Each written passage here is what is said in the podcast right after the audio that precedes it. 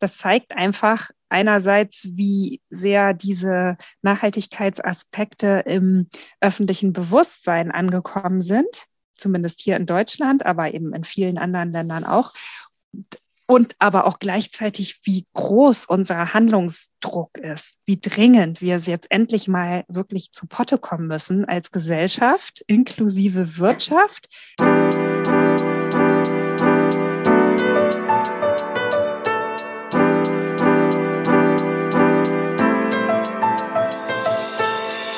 Moin und herzlich willkommen zu Fair Fashion Talk, deinem Podcast über faire und nachhaltige Mode.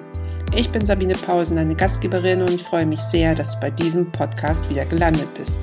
Ich möchte meine Erfahrungen und mein Wissen mit dir teilen, interessante Persönlichkeiten und Organisationen interviewen und dich dazu motivieren, auch in deinem Alltag Fair Fashion mit einzubinden.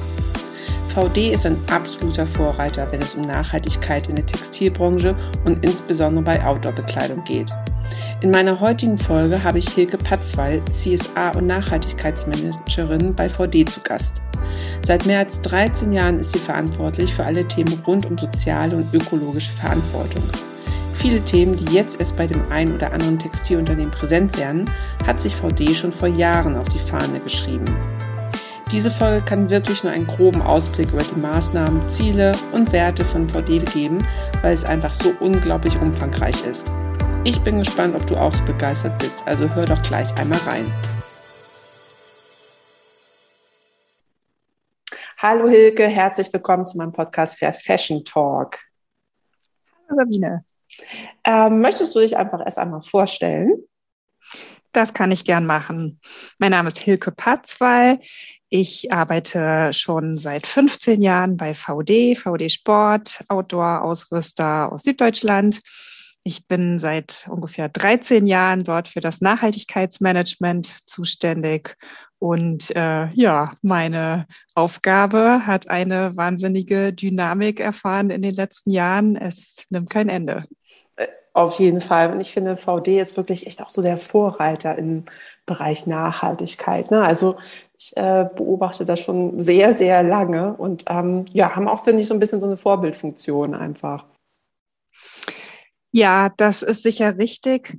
Ich würde mal sagen, das liegt daran, dass VD schon sehr früh in diese Richtung gesteuert hat als Unternehmen. Ähm, das wiederum lag an dem Generationswechsel im Unternehmen, als unsere jetzige Geschäftsführerin Antje von Dewitz von ihrem Vater die Geschäftsleitung übernommen hat oder beziehungsweise in der Vorbereitung dazu hat sie ja auch neu ähm, das Unternehmen aufstellen wollen und nochmal äh, schärfer ausrichten sozusagen, äh, wofür soll die Marke VD, das Unternehmen VD eigentlich stehen. Und damals haben wir schon recht klar entschieden, dass Nachhaltigkeit die Klammer ist, die uns alle verbindet über die ganzen verschiedenen Produktbereiche hinweg und die ganzen verschiedenen Personen hinweg. Ja, das ist natürlich sehr schön, sehr weise gewesen und auch tatsächlich ja jetzt schon viele Jahre her. Ähm, als ich anfing, 2006, war das im Prinzip schon dann recht da äh, aktuell. Und ne, das ist ja tatsächlich jetzt schon viele Jahre her. Das war lange vor der Zeit, bevor in der Industrie überhaupt äh, über Nachhaltigkeit so flächendeckend gesprochen wurde. Mhm. Deshalb haben wir sicher jetzt bei VD in, gewissen, in gewisser Weise auch einen Vorsprung, haben einige Hausaufgaben schon gemacht, aber natürlich sind auch die Herausforderungen nach wie vor sehr groß.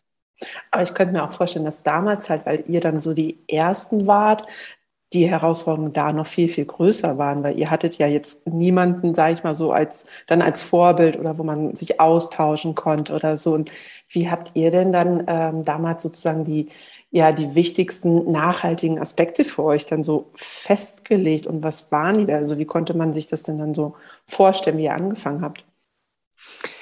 Ja, also auf so einer ganz globalen Ebene hat man natürlich auch damals schon ziemlich genau gewusst, wo es so richtig klemmt. Ne? Also ähm, wir wissen ja alle Club of Rome und so weiter. Da war ich noch in der Schule und ich äh, bin jetzt schon wirklich nicht mehr so ganz jung. Äh, also die Themen, die biegen jetzt nicht erst seit zehn Jahren um die Ecke, Klimawandel und so weiter, sondern man hat eigentlich damals schon gewusst, wo es hingehen muss wir haben ja leider bloß in Politik und Gesellschaft und vor allen Dingen auch leider in der Wirtschaft so viele Jahrzehnte die Augen verschlossen und äh, das einfach mal ignoriert, was eigentlich notwendig ist. Das hat VD natürlich damals auch erkannt und deshalb war es jetzt gar nicht so schwierig zu erkennen, was so die ganz großen Leitplanken eigentlich sein müssen für unser Wirtschaften. Wir haben dann entschieden, dass wir als so einen ersten strukturierenden Schritt damals in diesem ganzen Umstellungsprozess ähm, das Unternehmen nach EMAS zertifizieren lassen. EMAS ist so das europäische Umweltmanagementsystem für Betriebe in der EU.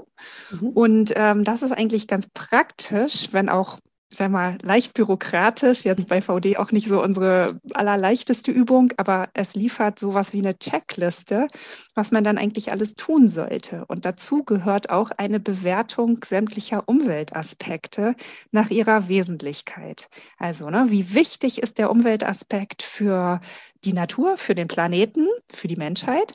Und der zweite Aspekt, nach dem bewertet wird, ist, wie kann ich den überhaupt beeinflussen? Und dann kommt da so eine Art Matrix raus und da war dann schon recht sehr schnell eigentlich gut ne, visuell auch klar, äh, wo setzen wir dann ein? Wo, wo setzen wir dann an? Was sind die wirklich großen Brocken? Wo müssen wir unbedingt ran?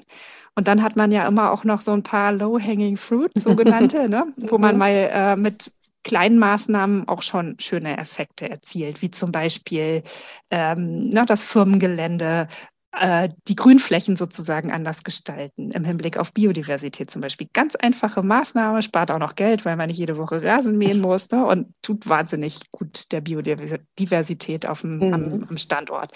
Ja, aber natürlich auch zig größere und kleinere Maßnahmen. Und am Ende, das ist auch klar, geht es immer darum, an das Kerngeschäft ranzugehen in jedem Unternehmen. Und das Kerngeschäft bei uns ist das Produkt und die Lieferkette, aus, ne, aus der das Produkt hergestellt wird sozusagen. Und das ist natürlich ungleich schwieriger.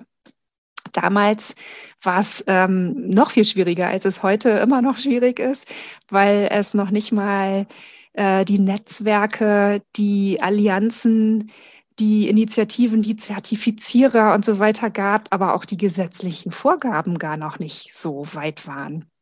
Schon allein äh, zum Beispiel zum Chemikalienmanagement. Das war noch vor der Zeit, als die europäische Chemikaliengesetzgebung in Kraft trat und als wir da äh, in unserer Lieferkette auftraten und gesagt haben, wir wollen jetzt mal gefährliche Chemikalien hier gerne verbannen aus unseren Produkten Produkten und zwar nicht nur aus dem Endprodukt, ne, Hose, Jacke, Rucksack, sondern wir wollen das gerne auch in der Produktions, äh, in der Produktion, also während der ganzen Produktionsprozesse komplett vermeiden. Da haben die uns alle mit ganz großen Augen angeguckt, weil darüber hatte bisher noch gar niemand gesprochen. Inzwischen ist das ja schon auch deutlich strenger gesetzlich geregelt auf einer EU-Ebene. Und sowas hat uns natürlich sehr stark auch geholfen, überhaupt erstmal einen Fuß in die Tür zu kriegen. Fall. Und ich meine, gerade bei euren Produkten, ihr seid ja im Outdoor-Bereich halt wirklich der Spezialist. Da ist das ja nochmal ein bisschen schwieriger oder aufwendiger auch als, sage ich mal, jetzt bei einem 100% äh, Baumwoll-T-Shirt einfach. Ihr habt viele Jacken, wo ihr unterschiedliche Materialien einsetzt. Dann sagtest du eben Rucksäcke und sowas. Also da muss man ja viel, viel mehr berücksichtigen einfach auch. Ne? Genau, jetzt ist äh, das immer so ein beliebter Trugschluss. Ne? Baumwolle ist überhaupt nicht per se umweltfreundlicher nee. als Kunstfasermaterialien. Genau. Ne? Es kommt immer darauf mhm. an, wie man so schön sagt.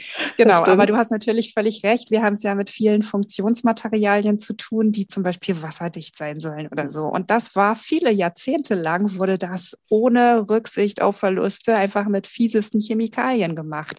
Nicht nur bei VD, ne? sondern einfach flächendeckend in der ganzen Branche.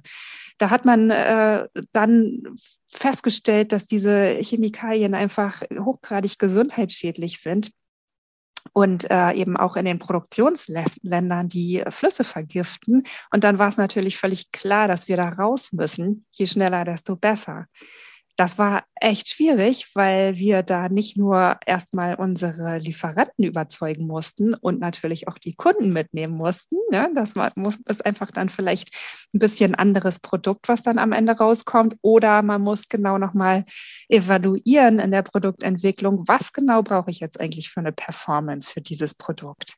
Ja? Und dann muss man ähm, natürlich auch gucken, was gibt es für Alternativen. Kriege ich das überhaupt hin? Eine Regenjacke muss weiterhin wasserdicht sein mit oder ne, bis jahrzehntelang mit den teilweise wirklich schädlichen Chemikalien und jetzt eben dann ohne. Das muss man aber technisch dann auch erstmal hinkriegen. Mhm.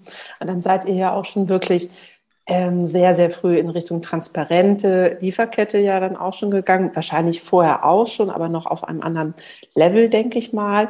Ihr habt doch auch, wenn ich mich äh, recht erinnere, auch vor Ort eine kleine Produktionsstätte, glaube ich, doch auch bei euch, oder? Und ja, genau. Wir sitzen ja in Tettnang am Bodensee und mhm. äh, dort bei uns hier direkt auf dem Hof sozusagen hinter, hinter meinem Office, da ist die VD Manufaktur. Und in der VD-Manufaktur werden alle wasserdichten Fahrradtaschen und auch Rucksäcke hergestellt. Aber ne, die Fahrradtaschen, die man so kennt, die schönen äh, mhm. wasserdichten, bunten Planentaschen für einen Gepäckträger oder auch für vorne, die kommen alle ohne Ausnahme hier aus unserer Manufaktur in Tettnang. Und die ist natürlich auch schon von äh, Beginn an EMAS zertifiziert. Das heißt, die arbeitet auch schon immer sozusagen, seit wir diesen Weg eingeschlagen haben, nach hohen Umweltmaßstäben. Mhm. Genau, und die anderen Produktionsstätten, sag ich mal, da seid ihr dann auch tiefer reingegangen, wirklich, um dann die Lieferkette auch sozusagen aufzudröseln und dann die Transparenz zu bekommen, damit ihr dann sehen könnt, okay, wo müssen wir jetzt nochmal was justieren, wo müssen wir jetzt was ändern oder anpassen, damit es dann euren, sag ich mal, ja, neuer, euren neuen Werten oder eurer Vision dann einfach auch entspricht. Ne? Genau. Klar, also unsere, äh, wir haben ja außer der Produktion in Tettnang, auch hier bei uns sozusagen auf dem Hof, au außerdem haben wir keine eigenen weiteren mhm. Produktionsstätten. Das heißt, alle anderen Produkte werden von Produzenten hergestellt, die wir beauftragen mit der Herstellung dieser Produkte. Denen sagen wir, welche Materialien sie bei welchem Lieferanten in welcher Qualität und so weiter einkaufen sollen. Das nennt sich Nominieren. Und ähm, dann machen, näht sozusagen ne, mit der Nähmaschine, die, der Produzent näht das Produkt daraus. Das ist schon mal ein großer Unterschied zwischen VD oder ähm, anderen Outdoor-Marken zu zum Beispiel zur Fashion-Industrie, weil wir tatsächlich genau wissen, was sind das für Materialien? Wer stellt unsere Materialien eigentlich her? Unter welchen Bedingungen? In welchem Land? Ja, und wir so auch direkt mit unseren Materiallieferanten direkt zusammenarbeiten und direkt in Kontakt sind. Das heißt, wir haben nicht nur die erste vorgelagerte Wertschöpfungsstufe voll quasi im Blick, die, die Produzenten, Konfektionäre, ne, die ähm, mit denen quasi da, wo genäht wird, und das Produkt letztendlich dann zusammengebaut wird, sondern eben auch die Stufe davor. Und das ist tatsächlich die Stufe, wo der große Umweltimpact auch entsteht. Bei der Herstellung der textilen Materialien, also der Stoffrolle sozusagen, ne, da wird ge, äh, gestrickt, gewebt, äh, Garn gesponnen, da wird dann gefärbt, laminiert, ausgerüstet und ich weiß nicht was alles. Und das sind ähm, so insgesamt gesehen in der Textilindustrie äh, wirklich gravierende Umweltauswirkungen, die da entstehen. Nach wie vor, die Textilindustrie weltweit ist äh, an fünfter Stelle äh, an Umweltschäden sozusagen, die Industrien anrichten. Und da kommt natürlich auch ein riesengroßer Handlungsdruck her und eine große Verantwortung, die wir damit tragen. Gleichzeitig muss man jetzt sagen, VD ist ein kleines Unternehmen. Ne? Wir sind jetzt ja gerade nicht mehr Mittelstand, gerade ein bisschen größer sozusagen als Mittelstand, aber unser Arm, der reicht natürlich äh, nicht so arg weit im Sinne von, dass wir da irgendwie ähm, jemanden zwingen können in unserer Lieferkette. Wir können immer nur überzeugen.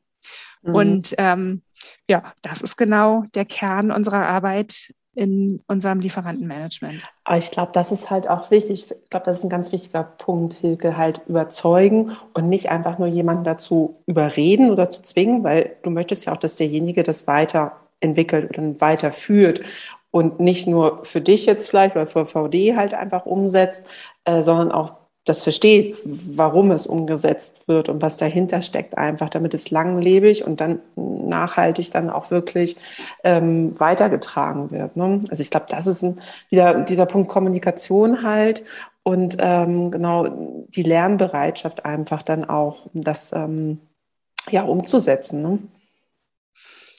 Ja, genau. Das ist natürlich für uns gar nicht anders möglich. Wir müssen quasi auf Augenhöhe ne, mit unseren Partnern in der Lieferkette agieren.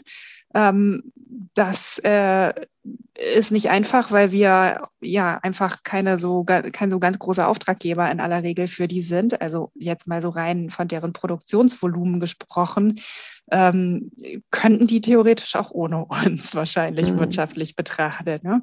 Aber die arbeiten oder die, ja wirklich die allermeisten und je äh, über die Jahre immer mehr.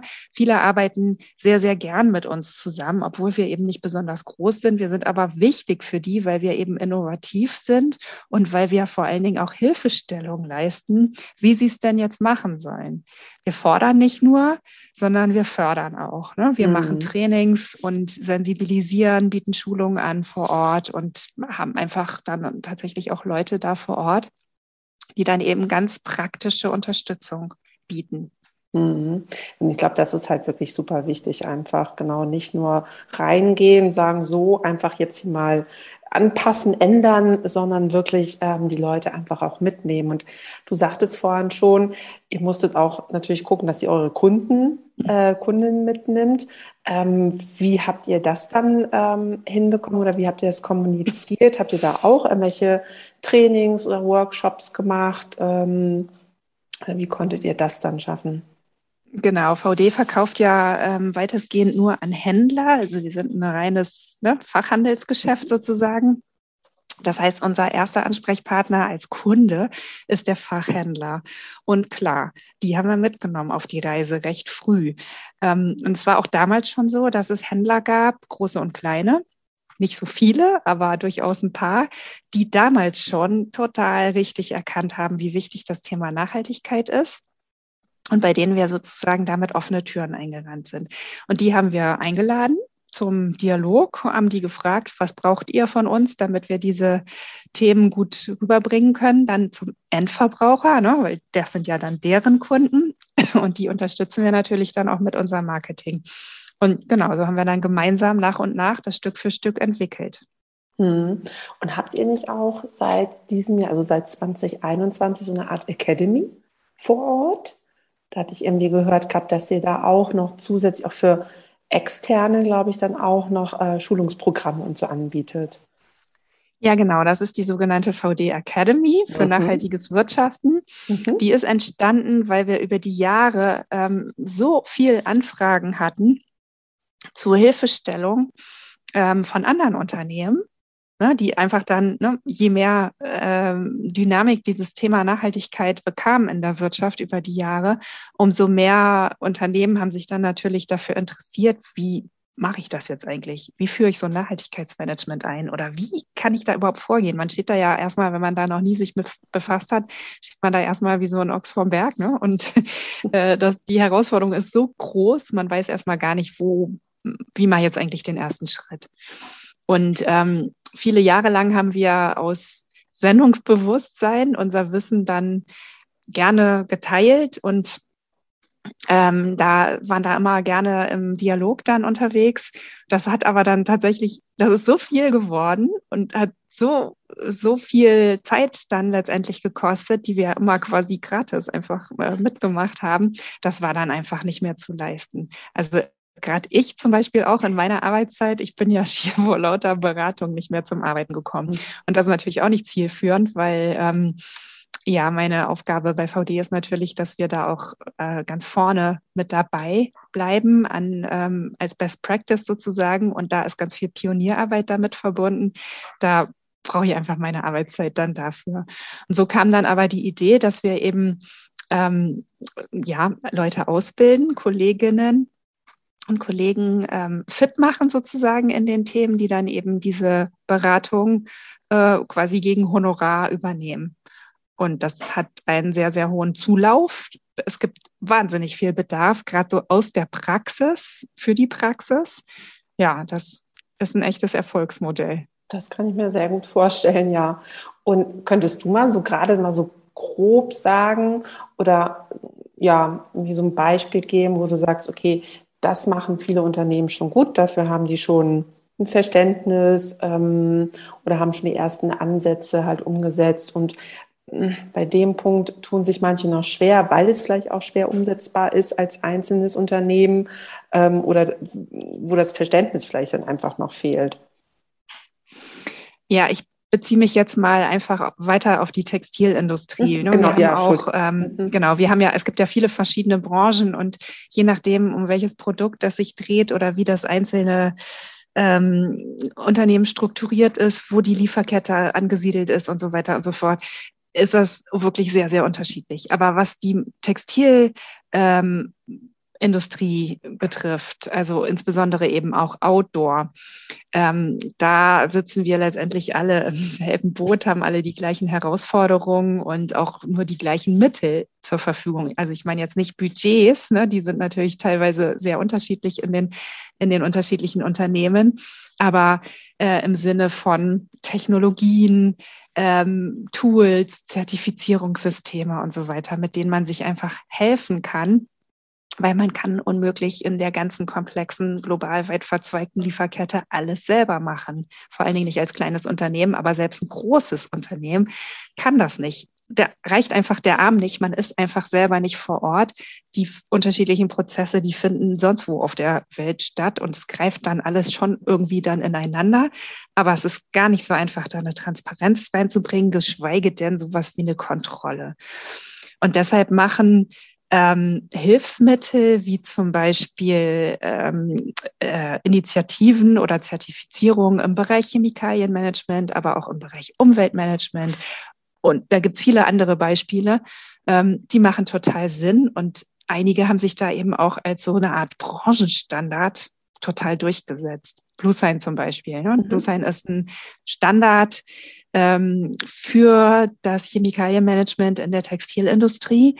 Und als wir anfingen damit, da waren die ganz klein, gerade auch noch selbst am Entstehen in der Schweiz. Und mittlerweile geht in der Branche gar nichts mehr ohne Blue Sign. Die haben sich da einfach so etabliert, weil die einfach ein super Angebot haben, was wirklich hilft in der Umsetzung der vielen schwierigen Themen in der Praxis. Ich glaube, das sind halt auch viele Themen, ne? genau, wo man besser vorankommt, wenn man sich zusammenschließt einfach und nicht alleine in seiner Bude sozusagen dann vor sich her werkelt. Ne? Ganz genau so ist das. Und so ist das eben in der Outdoor-Branche auch tatsächlich gewachsen. Wir haben in einigen Themen eine sehr gute Kooperation auch mit unseren direkten Mitbewerbern. Ne, am Markt am Ende, da sind wir harte Konkurrenten, ganz klar. Ne, aber letztendlich sind die Themen bei allen gleich. Und deshalb macht das unbedingt Sinn, dass man sich da auch zusammentut und die Themen gemeinsam löst. Das läuft von Sozialstandards in der Produktion in Asien ne, über verschiedene Umweltthemen wie Mikroplastik aus Synthetikprodukten bis hin zu jetzt gerade ganz auch aktuell ne, der Umstellung der Lieferbetriebe auf erneuerbare Energien. Das ist tatsächlich was, was einer alleine nie im Leben hinkriegt. Wie klar, vor allem, wenn du dann noch vielleicht dem, bei den Produzenten noch andere Kunden hast aus anderen Ländern, die komplett dagegen dann vielleicht ja auch wirken, ähm, brauchst du dann ja auf deiner Seite noch ein bisschen Unterstützung, damit du da halt äh, ja sozusagen gegen ankämpfen kannst und die dann vielleicht dann auch davon überzeugen kannst, dass es sinnvoll ist, das umzustellen. Ne? Genau, also wir ähm, von wir haben gerade darüber gesprochen, dass wir, ähm, dass es Sinn macht, gemeinsam auch den Hebel anzusetzen, auch als direkte Mitbewerber im Markt. Ähm, das reicht eben von Sozialstandards bei den Lieferanten in Asien zum Beispiel, aber auch so Themen wie Mikroplastik aus Synthetikfasern oder eben auch ähm, innovative neue Materialien finden gemeinsam oder aber eben auch so Themen wie Verpackung vermeiden oder sowas, ne? dass wir da einfach neue Maßstäbe gemeinsam setzen, weil wir müssen dann natürlich auch große Kunden, wie jetzt gerade äh, im Onlinehandel oder so, die muss man da auch erstmal überzeugen, dass die vielleicht auf die Plastiktüte als Umfang Verpackung vom Produkt verzichten und so weiter. Das sind oft, ja, oft sind das Themen, wenn da einer alleine kommt, dann ist man ziemlich auf verlorenem Posten, aber gemeinsam hat man da natürlich einen ganz anderen, äh, eine ganz andere Gesprächsbasis. Mm, auf jeden Fall. Also hat äh, VD tatsächlich auch noch ein paar Herausforderungen. Die, Klar, die ne? ja, wir haben ja. riesengroße Herausforderungen. Das ist das, ich sag mal, Erstaunliche und äh, auch irgendwie ähm, Schöne an meinem Job natürlich. Ich mache das jetzt tatsächlich schon so viele Jahre und äh, man könnte ja irgendwie denken, so jetzt haben wir es dann bald mal, ne? aber alle Vierteljahr kommt wieder ein neues Thema um die Ecke gebogen. Oh. Es nimmt wirklich kein Ende und es ist ja aber auch ganz klar, weil wir haben den Planeten ja doch schon echt äh, ziemlich zugrunde gerichtet, umweltmäßig, muss man ja so sagen. Und die ähm, Menschenrechte oder ne, äh, Gleichheit, Gerechtigkeit, Chancen auf Bildung und so weiter, gerade in den Entwicklungs- und Schwellenländern, die ja viel unsere Produktionsländer sind, da ist noch so unglaublich viel zu tun. Da, äh, ja, also ja, es nimmt sagt, kein Ende. Genau, man sagt ja auch immer, es ist ja auch ein langwieriger Prozess oder ein ständiger Prozess und Nachhaltigkeit hört nicht irgendwann einfach auf. Also man hat ja immer irgendwas, was man halt verbessern kann oder verändern kann einfach, oder? So ist es, genau. Und äh, es ist ja, also wenn mich vor zehn Jahren jemand gefragt hätte oder mir gesagt hätte, ne, dass wir jetzt hier irgendwie ähm, da eine Ampelkoalition mit den Grünen als äh, zweitstärksten Partner äh, haben, jetzt dann demnächst, das ähm, hätte ich mir damals schon gewünscht, aber ja schier nicht mhm. für, für möglich gehalten.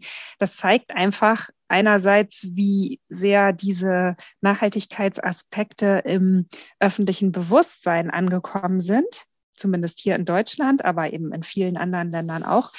und aber auch gleichzeitig, wie groß unser Handlungsdruck ist, wie dringend wir jetzt endlich mal wirklich zu Potte kommen müssen als Gesellschaft, inklusive Wirtschaft, ne, dass wir einfach da auch jetzt wirklich dann mal ins Handeln kommen und nicht die 26. Klimakonferenz mhm. verstreicht und es geht immer noch nichts vorwärts. Das, da kriegt man Fall, ja auch ja. echt einen Frust wenn ich äh, mir so denke, die jungen Leute, ne, Fridays for Futures und so weiter, meine Tochter, die ist 16, dass die jungen Leute irgendwann mal denken, sag mal, kriegt ihr es Erwachsenen da jetzt vielleicht bald mal dann auf die Reihe? Seit wie vielen Jahrzehnten wissen wir eigentlich, was zu tun ist?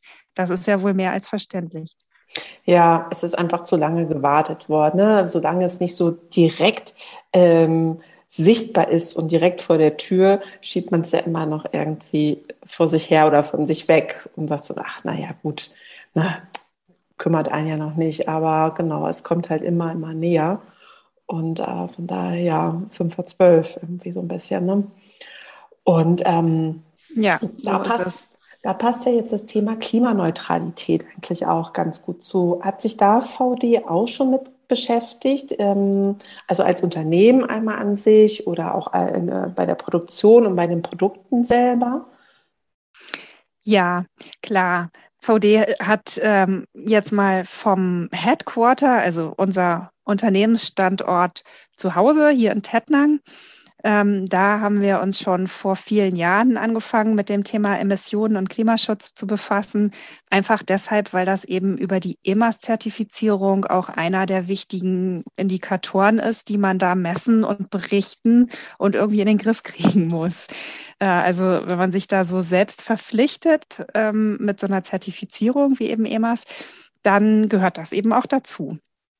Mhm. Wir haben eben in, äh, bezogen auf Tettnang, wo ja auch unsere Manufaktur dazu gehört, aber zum Beispiel auch die gesamte große Logistik, die ganze Verwaltung, Produktentwicklung, das Kinderhaus, aber auch unsere große Werkstatt, wo wir zum Beispiel Messe und Ladenbau machen.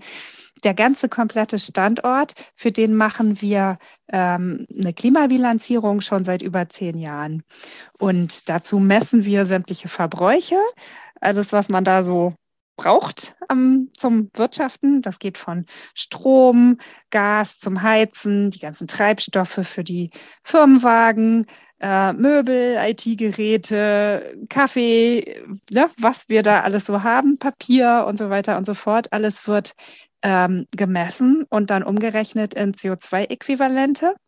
Und ähm, wir haben uns schon vor vielen Jahren damit einer ähm, zivilgesellschaftlichen Organisation zusammengetan. My Climate äh, heißt die, die das ist sozusagen deren Kerngeschäft, Klimabilanzen zu ähm, berechnen für Unternehmen und ähm, entsprechende Kompensationsprojekte anzubieten. Und wir sind dann so vorgegangen, dass wir mit unserer Klimabilanz erstmal wussten, wo entstehen denn bei VD jetzt überhaupt die großen Verur Verursacher, wo sind die großen Verursacher von Emissionen und haben da äh, wenig überraschend festgestellt, dass in allererster Linie mal das Material verantwortlich ist, was wir für die Fahrradtaschen verwenden. Also die Produktion ist ein großer Emissionsverursacher. An zweiter Stelle steht aber dann schon gleich das Thema Mitarbeitermobilität. Und das war doch recht, äh, recht überraschend für mich und zeigt, dass das Thema Mobilität und Verkehrswende eben in der Wirtschaft und auch in der Politik über Jahre kolossal unterschätzt wurde in seiner Klimawirkung. Deshalb ist es so wichtig, dass wir jetzt endlich dann mal diese Verkehrswende auf die Reihe bringen, weg vom Auto oder zumindest weg vom fossil betriebenen Verbrennungsmotor. Mhm. Und da muss man ganz klar natürlich auch sehr stark unterscheiden zwischen Stadt und Land.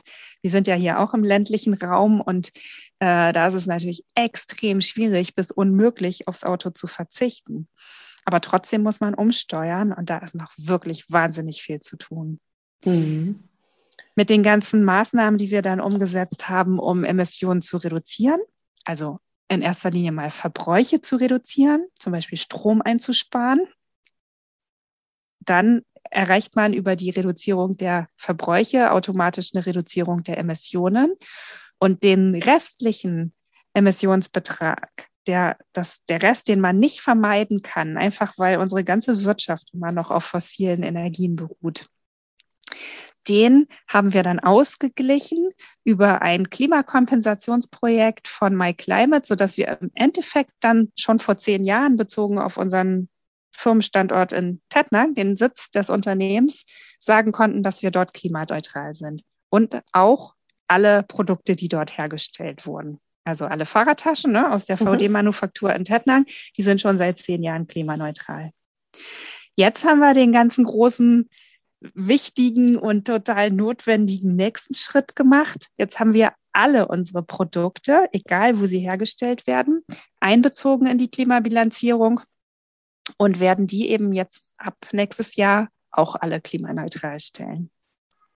Nur mal so zum Vergleich von den Größenordnungen her. Der gesamte Standort in Tettnang mit der gesamten Warenlogistik, allem drum und dran, hat so ungefähr äh, ja so drei bis 4.000 Tonnen CO2-Äquivalente jedes Jahr verursacht. Und wir reden jetzt ungefähr vom Zehnfachen, wenn wir alle Produkte und die ganze vorgelagerte Lieferkette, Materialherstellung und so weiter mit einbeziehen. Also das ist jetzt nicht nur bei VD so, sondern das ist ein ganz typisches Szenario in der Textilindustrie. Und das zeigt ganz klar, wo die dicken Bretter sind, die wir alle miteinander bohren müssen, nämlich die Materialien umstellen zu kreislauffähigen Materialien. Das ist immer so ein so ein schönes Schlagwort, was gerade so in aller Munde ist. Ne? Das ist auch alles andere als einfach, aber da geht kein Weg dran vorbei. Sprich, wir brauchen einen sehr, sehr viel höheren Anteil an recycelten Materialien in den Produkten. Und die zweite Baustelle ist, dass bei der Materialherstellung in den Lieferländern, also ich rede jetzt nicht von der Herstellung der Produkte, Hose, Jacke, Rucksack, Schuh, sondern ich rede von der Herstellung der Materialien, der Textilien sozusagen, dass dort auch eine Energiewende stattfindet. Das muss uns gemeinsam gelingen, dass bei so einem Stoffhersteller in Taiwan, Japan, Südkorea, China, wo auch immer die sitzen, dass die dort auch auf erneuerbare Energien umsteigen.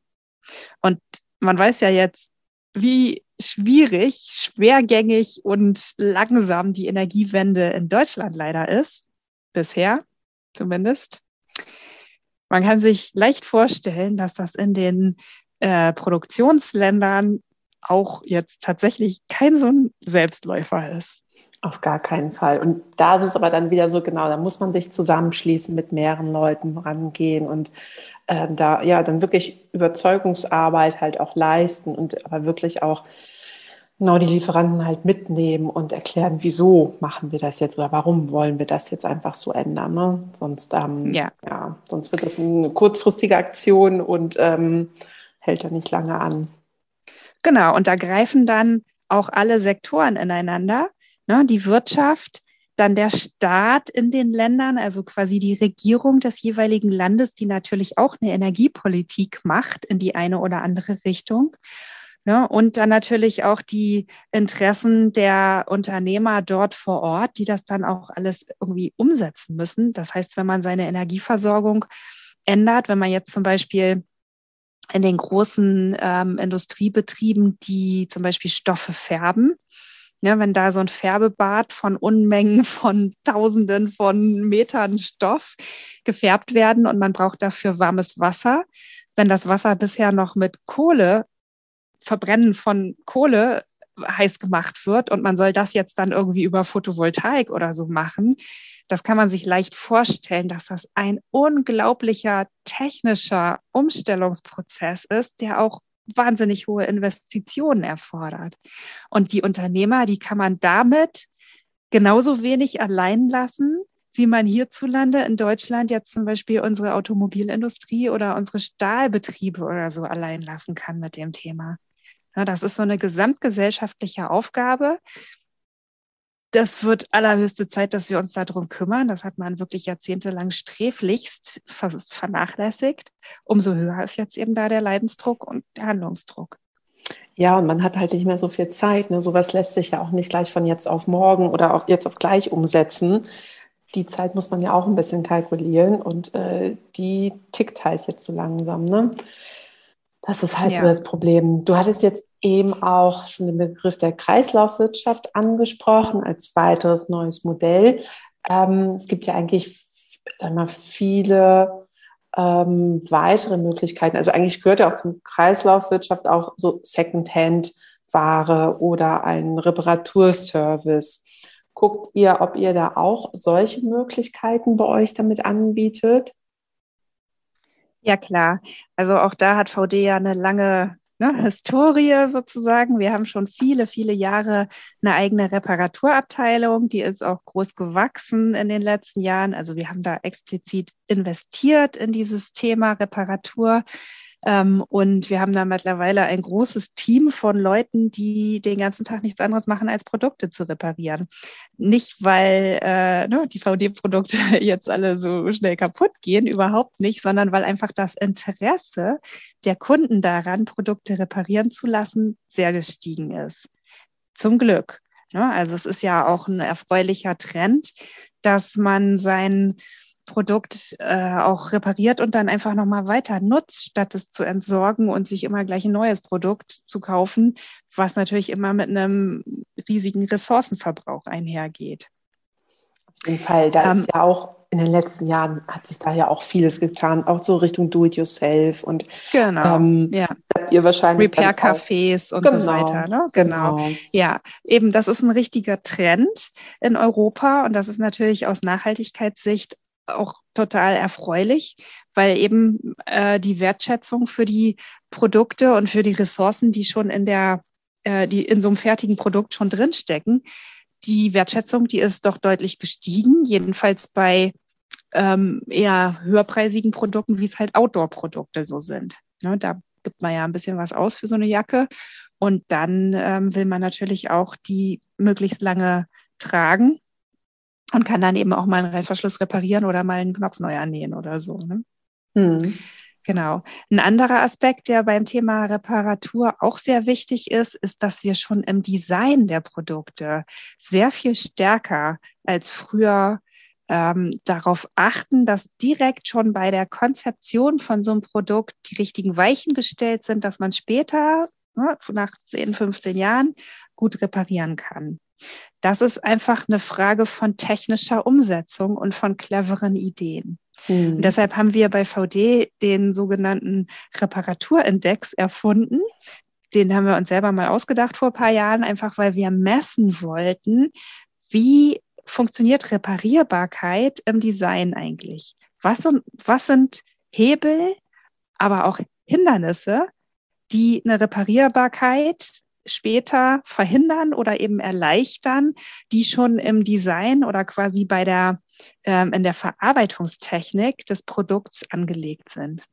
Und da haben wir jetzt äh, seit paar Jahren einen sehr bewusstseinsfördernden äh, Prozess in unserer Produktentwicklung, so dass unsere Designer und Produktmanager sich ganz explizit auch schon während der Entwicklungsphase immer wieder mit dem Thema Reparierbarkeit auseinandersetzen müssen, was dazu führt, dass wir eben da auch Erkenntnisse haben, die ne, zu äh, Hindernissen in der, äh, in der Reparatur später und versuchen dann, die ähm, quasi in der ja in der Produktentwicklung schon auszumerzen.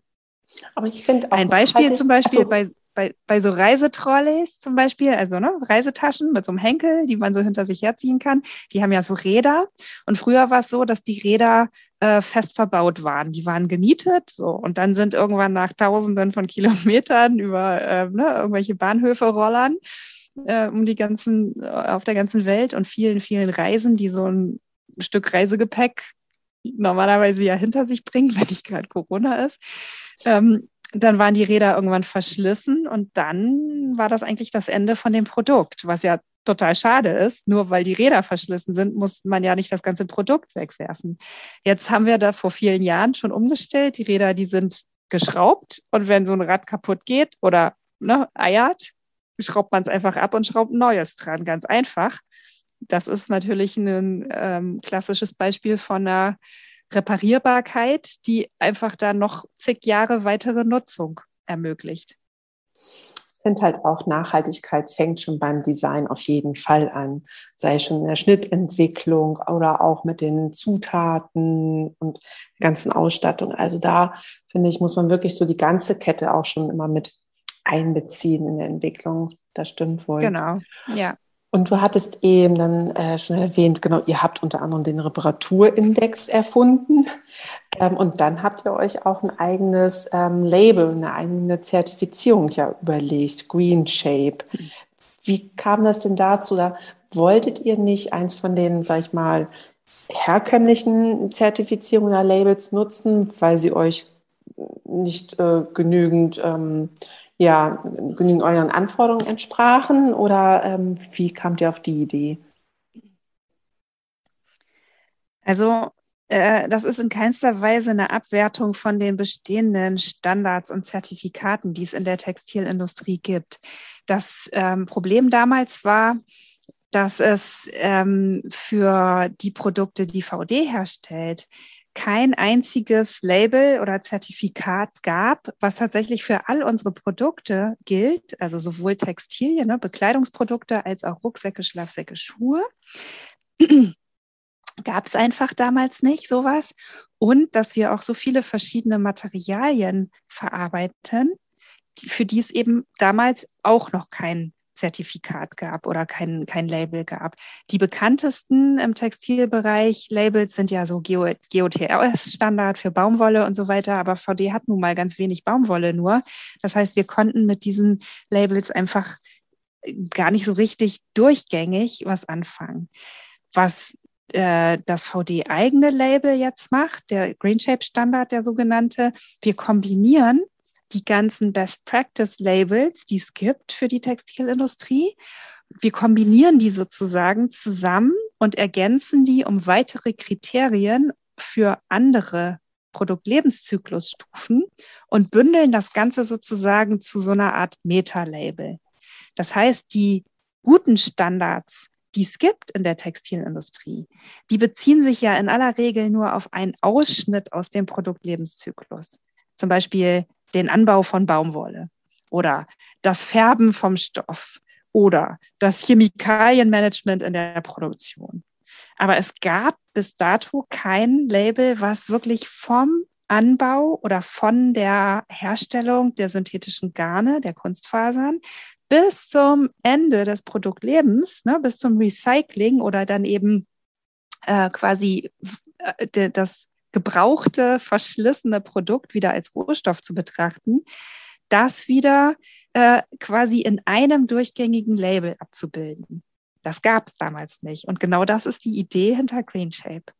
Dann wart ihr auch schon damals dann schon wieder so visionär voraus mit dem Green Shape Label. Ähm, äh, ja, ich bin immer wieder total begeistert, muss ich echt sagen ähm, wie vorausschauend man wirklich oder wie ihr vorausschauend schon gedacht habt eigentlich, weil äh, du hast ja recht, ähm, man hat ja diesen ganzen Siegelwald, diesen unterschiedlichen Siegeln.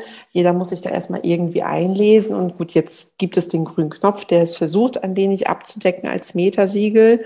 Und das ist ja dann auch hilfreich. Und ähm, genau, eigentlich habt ihr dann schon damals ja wirklich dieses Metasiegel erschaffen, was eigentlich dann dafür äh, gelten sollte, alle anderen nicht zu ersetzen, aber es einfacher zu machen für den Endkonsumenten, für die Endkonsumentin. Zu kombinieren, ne? Genau. Ja, genau. Mhm.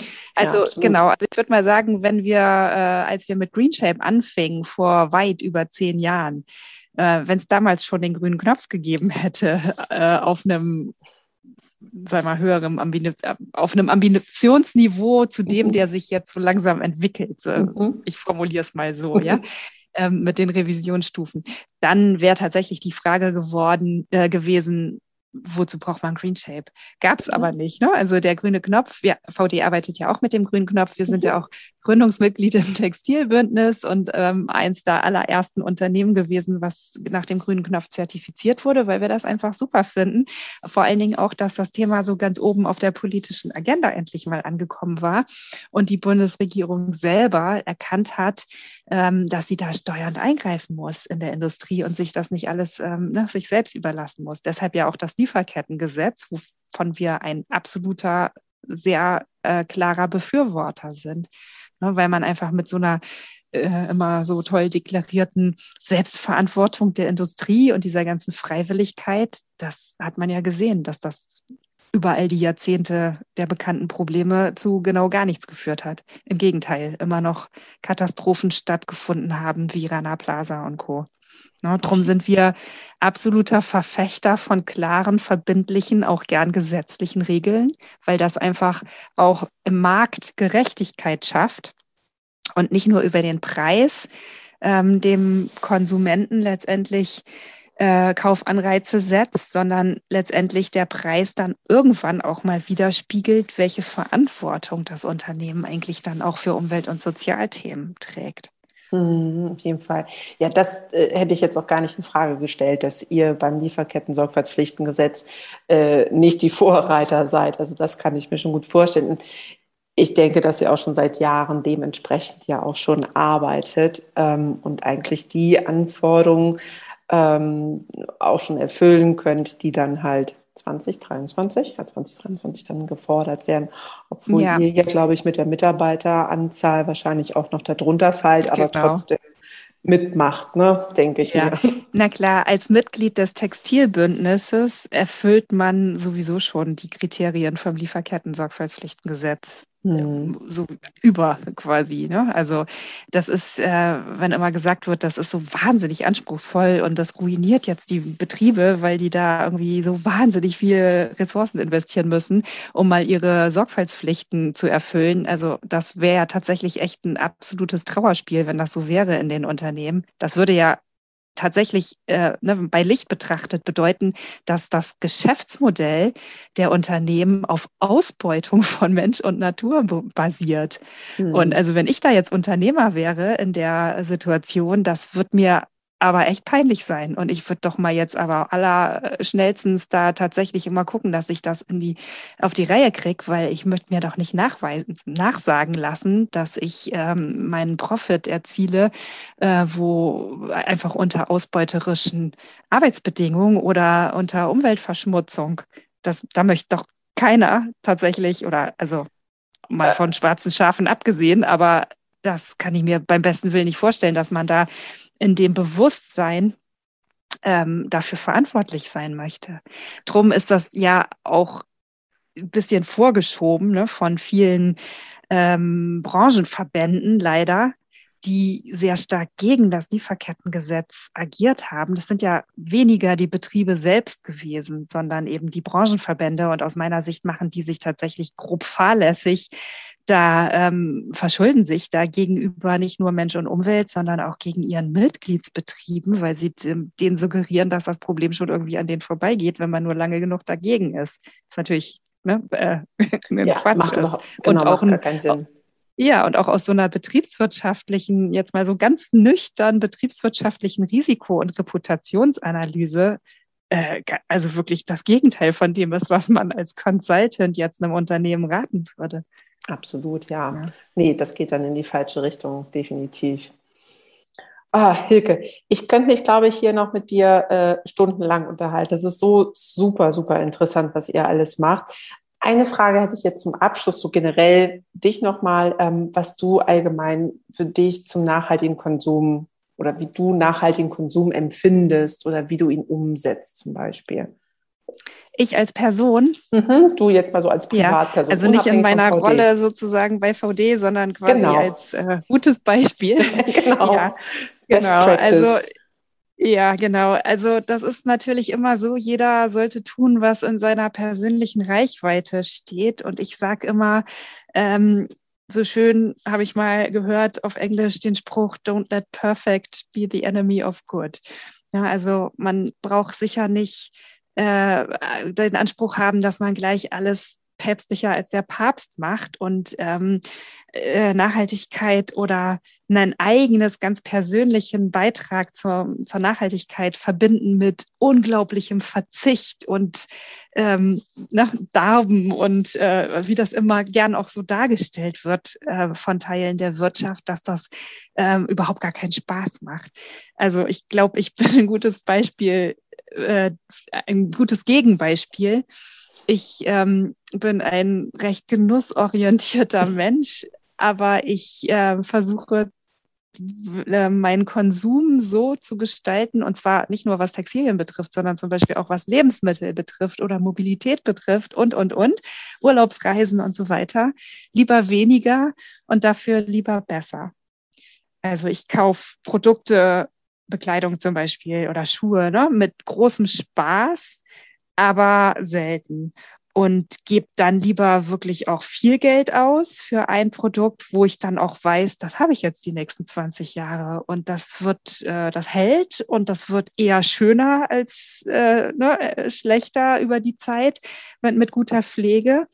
Und ähm, ja, genauso ist es mit Lebensmitteln. Ne? Ich bin kein Vegetarier, aber wenn ich Fleisch esse, dann weiß ich ganz genau, wo es herkommt und ähm, habe zwar vielleicht immer noch ein bisschen schlechtes Gewissen dem Tier gegenüber, aber ich weiß wenigstens, dass außer dass es sterben musste, ne, hat es wenigstens ein schönes Leben gehabt.